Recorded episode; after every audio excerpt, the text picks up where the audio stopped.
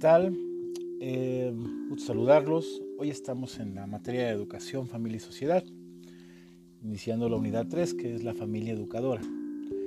Y de aquí se desglosan tanto el proceso de socialización, la familia de educación en la primera infancia y la familia de educación en la segunda infancia. Bueno, en este primer episodio vamos a hablar sobre el proceso de la socialización. Y si hay algo que caracteriza a la raza humana, es que somos animales sociales y nuestro desarrollo personal está muy condicionado por el grado de socialización que logremos conseguir. Esto no tiene, tiene por qué implicar el logro de un gran número de relaciones, sino más bien las habilidades que desarrollamos para conseguirlas. El proceso que tiene como objetivo la integración en la sociedad y la interacción satisfactoria con otros es conocido como socialización. Este proceso puede verse dividido en dos fases, según la etapa vital de la persona, que es la socialización primaria y la socialización secundaria. Pero bueno, antes, ¿qué es la socialización? El proceso de socialización hace referencia al contacto entre personas, mediante el cual aprendemos, eh, aceptamos e integramos una serie de pautas de comportamiento y nos adaptamos a ellas. Este proceso tiene el objetivo de inculcar en la, persona los elementos socioculturales propios de su entorno. Estos elementos son moldeados por las experiencias personales y por los agentes sociales e integrados en la personalidad del individuo. Mediante la socialización, la persona desarrolla y potencia las habilidades necesarias para la correcta integración y contribución a la vida social, generando patrones de conducta y comportamiento organizado acorde con la sociedad. Pero todo este proceso de socialización no sería posible sin los agentes sociales. Se considera agentes sociales todas aquellas personas o instituciones con las que la persona se relaciona. Sin ellos no existe ningún tipo de socialización.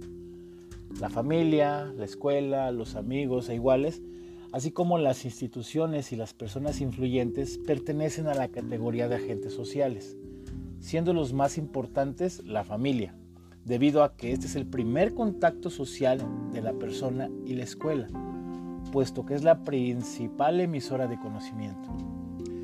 Pero esta socialización no se da en un solo momento de la vida, sino que se alarga durante años.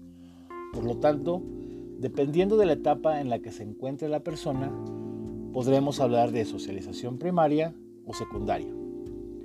Bien, vamos a empezar con la socialización primaria y sus agentes. Esta primera fase de socialización tiene lugar en el contexto familiar de la persona. A continuación pasa a darse en las instituciones educativas, en las cuales el individuo comienza a generar otras relaciones con amigos e iguales fuera del núcleo familiar. No existe un, un evento o seña concreta que sirva de punto de finalización de esta etapa ya que esto puede cambiar según la persona, el contexto social y la cultura en la que éste se desarrolle. Los agentes sociales propios de esta etapa y que ocasionan las primeras relaciones con la persona son la familia, la escuela y los medios de comunicación. Bueno, la familia.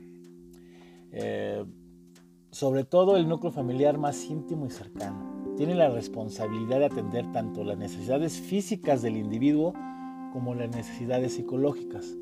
Asimismo, las dinámicas familiares determinan, bueno, van a determinar la evolución de, de persona tanto a nivel personalidad como a nivel cognitivo y de conducta. Las relaciones con padres y hermanos aportan una, una información esencial para el niño sobre cómo interactuar con otras personas, generando así patrones de comportamientos básicos que le permitirán en un futuro adaptarse mejor a la sociedad. El siguiente pues es la escuela. Bueno, por otra parte, una vez que el niño comienza la etapa académica, la escuela se convierte en otro agente social primordial. La escuela otorga la oportunidad de relacionarse diariamente con amigos e iguales, haciendo consciente el niño de que pueden existir diferencias en la manera de proceder, actuar y pensar de los otros. Además, la relación entre el cuerpo de profesores y los alumnos proporciona el conocimiento de que también existen jerarquías institucionales y cómo interactuar con ellas. El otro agente es los medios de comunicación. Bueno, finalmente un agente socializador que cada vez adquiere más importancia son los medios de comunicación. Además de los medios tradicionales como la televisión, la prensa o la radio, el avance de Internet y las redes sociales está ejerciendo un importante efecto sobre la manera de socializar entre las personas. Es imposible ignorar el cambio que se ha producido en la manera de socializar, influenciado por las redes sociales las cuales han conseguido alterar las dinámicas y patrones de comportamientos de las personas en relación con la interacción con otros. Ahora ya vamos con la socialización secundaria. Lo anterior fue la primaria, vamos con la secundaria. Esta segunda fase se da durante la etapa de adolescencia, después de la cual la persona se inicia a la adultez y pone en práctica todo lo aprendido en el hogar y en el contexto educativo. En esta socialización posterior, la persona que ya posee habilidades sociales anteriores se incorpora en otros sectores de la sociedad, los cuales le permiten un aprendizaje de nuevos recursos en otros ámbitos en principios desconocidos, que al principio para él va a ser desconocidos. Mediante este proceso, la persona asimila que existen otros contextos y realidades que difieren de lo conocido durante la socialización primaria. En este caso, la universidad, los organismos laborales y las instituciones políticas y gubernamentales. Ejercen un fuerte poder en la socialización. Además, a diferencia de la socialización primaria, en la etapa secundaria la persona tiene un amplio margen de actuación en el cual es libre de decidir cómo actuar.